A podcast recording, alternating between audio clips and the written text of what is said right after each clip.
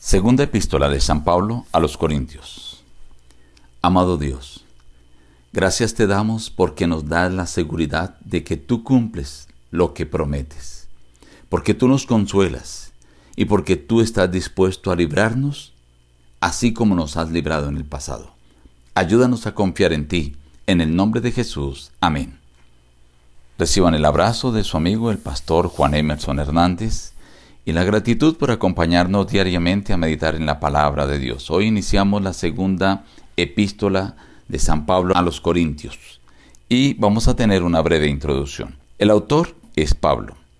La segunda epístola de los Corintios contiene muchas insinuaciones de falsas acusaciones lanzadas contra Pablo. Entre ellas, uno, que era mundano porque había cambiado los planes de viaje. Dos, que carecía de credenciales ministeriales. 3. Que no había aceptado la hospitalidad de los corintios porque quería más a los macedonios. 4. Que era débil y carecía de experiencias espirituales con visiones y revelaciones. 5. Que no tenía carisma al hablar. Y 6. Que estaba apropiándose indebidamente de dinero. Así que en esta carta Pablo abre su corazón y expresa de una manera positiva su defensa. Pablo escribió Segunda de Corintios desde Macedonia después de haber escrito la de Primera de Corintios, realmente al año siguiente.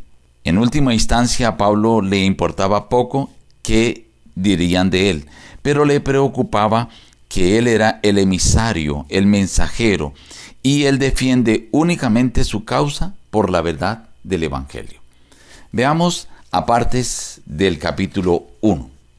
Pablo, apóstol de Jesucristo, por la voluntad de Dios, bendito sea el Dios y Padre de nuestro Señor Jesucristo, Padre de misericordias y Dios de toda consolación, el cual nos consuela en todas nuestras tribulaciones, para que podamos también nosotros consolar a los que están en cualquier tribulación, por medio de la consolación con que nosotros somos consolados por Dios.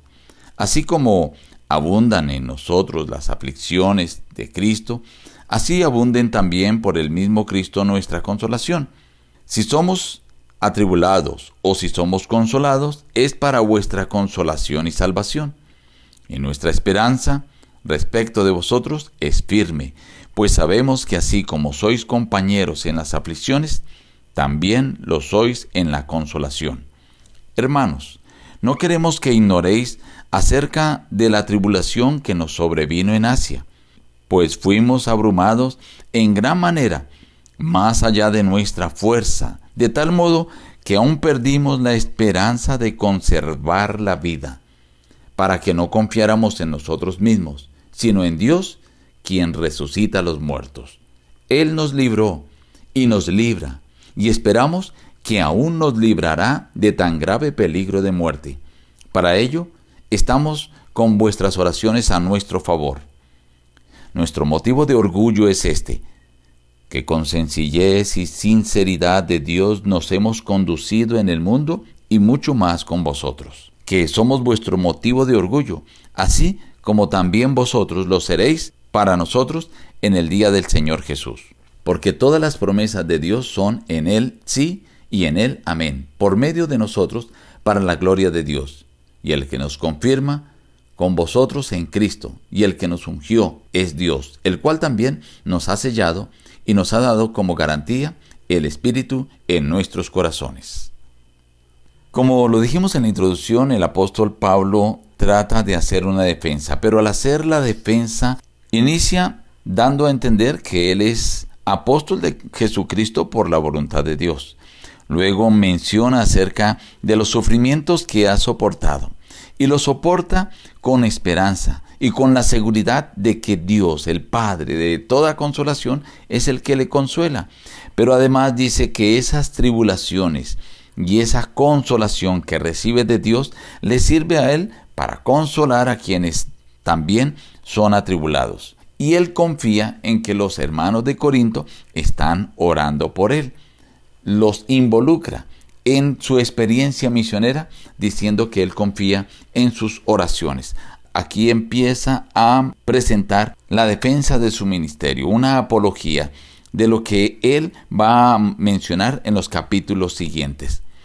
Él ha actuado sin orgullo, con sinceridad de Dios, y se han conducido así. Y dice que eso es lo que le da a él satisfacción, no tanto lo que piensen ellos, porque ellos creían que por el hecho de él haber cambiado el plan de ir a visitarlos, entonces que era inmaduro, que amaba más a los macedonios, como lo dijimos en la introducción. Pero él dice, yo sé que Dios nos libró y nos puede librar. Y presenta a Dios como aquel que no cambia. Dice, las promesas de Dios son en él sí y en él amén. Para nosotros, para la gloria de Dios. Y él dice, es el que nos confirma y es el que nos ungió, es el que también ha sellado y ha dado la garantía al concedernos el Espíritu Santo. Noten la seguridad que Pablo presenta al iniciar su defensa. ¿Qué quisiéramos resaltar del capítulo? En medio de su introducción, Pablo nos enseña elementos importantes, que hay que confiar en Dios. Él es el que puede librarnos, es el que puede consolarnos y además Él cumple sus promesas. Así que, estimado amigo, hoy te invito también a confiar en Dios de esa manera, teniendo la seguridad que te librará, te consolará y cumplirá lo que te ha prometido. Nos despedimos diciendo, busca a Dios en primer lugar cada día y las demás bendiciones te serán añadidas. Que Dios te bendiga.